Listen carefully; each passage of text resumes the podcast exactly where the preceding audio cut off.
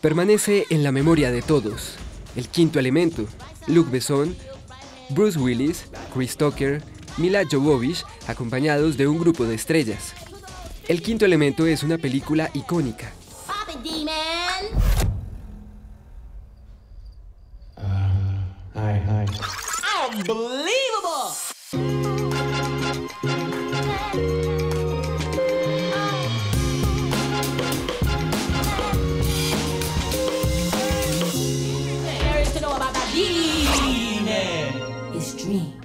¿Y quién diseñó el vestuario?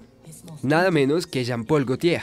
Estamos en 1997, un año en el que todavía se dibujaba con lápiz y papel, y también decisivo para la historia de la moda. O al menos esa es la tesis que defiende Alexandre Samson, curador de la última exposición del Palais Galliera, Museo de la Moda de la ciudad de París. 1997 fue un año de Big Bang, un año de cambios, de agitación. En tan solo 12 meses se celebraron casi 50 eventos. Y por acontecimientos me refiero a colecciones, diseños, inauguraciones, fallecimientos, estrenos de películas, nuevos álbumes, que se convirtieron en pilares culturales a los que hoy aún nos referimos. vive.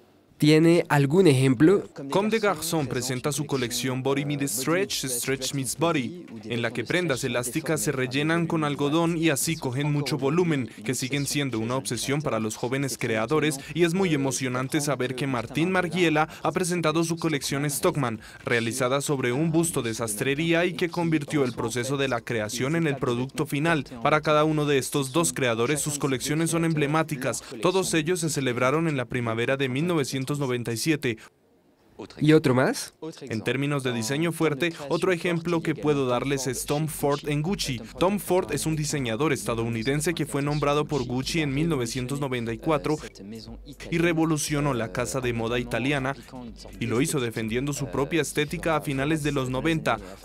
Porno chic. Para la primavera del 97 presentó una tanga tanto en cuerpos masculinos como femeninos y aún hoy eso es absolutamente la representación de su estética.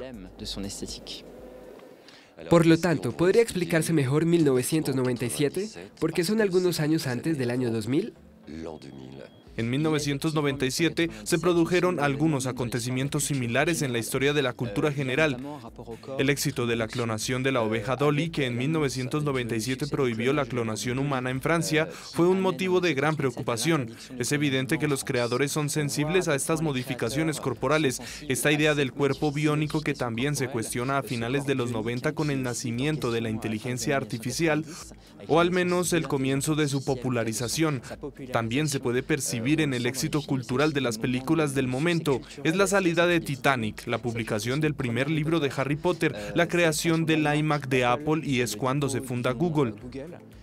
Hoy, haciendo una retrospectiva, uno se da cuenta de que todos estos son puntos de referencia importantes y todos ocurrieron en 1997.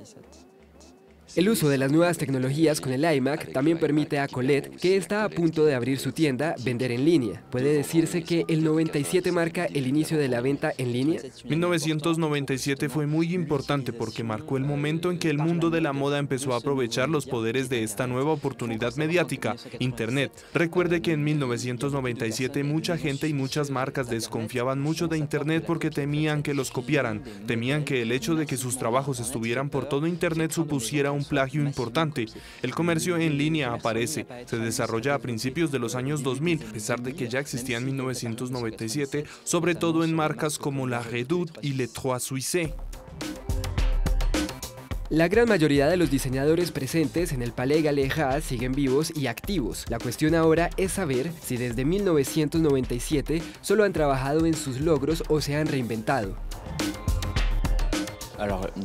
Sin embargo, muchos creadores han aumentado su creatividad desde 1997.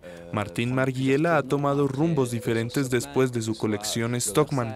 Ya fuera del oversize, una dirección de diseño más puro a mediados de la década del 2000 Yoji Yamamoto también exploró diferentes caminos, pero siempre manteniendo esa especie de visión nostálgica. Sigue haciendo ciertas referencias al pasado que continúan gustando mucho en la Semana de la Moda. ¿Cree que la nueva generación de diseñadores que se presenta en París se inspira en el año 1997?